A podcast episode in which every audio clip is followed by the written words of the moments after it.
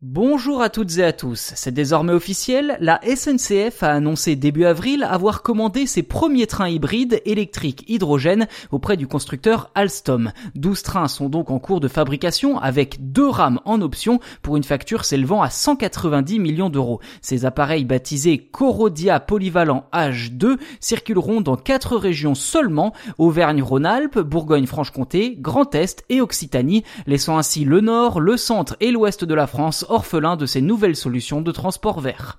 Et le moins que l'on puisse dire, c'est que l'annonce symbolique que l'on vous relatait il y a plusieurs semaines est devenue réalité. La SNCF s'engage enfin concrètement pour diminuer les émissions de CO2 de ses trains, deux ans après avoir lancé les premiers travaux sur la question.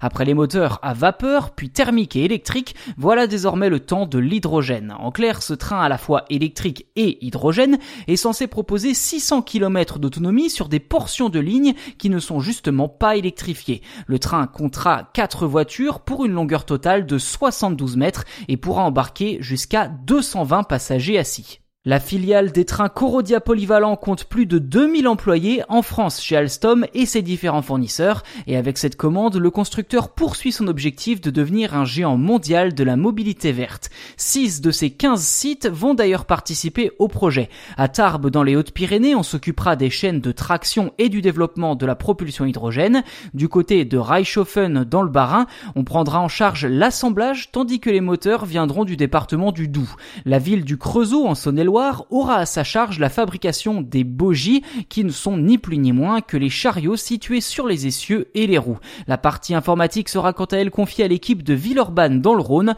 tandis que le bureau de Saint-Ouen en Seine-Saint-Denis se chargera du design. Et pour finir, le président d'Alstom France envisage les premiers essais sur voie pour la fin d'année 2023 et estime la mise en service auprès du public pour 2025. Après les TGV, la SNCF devrait également s'attaquer au renouvellement de sa flotte de 1100 TER diesel.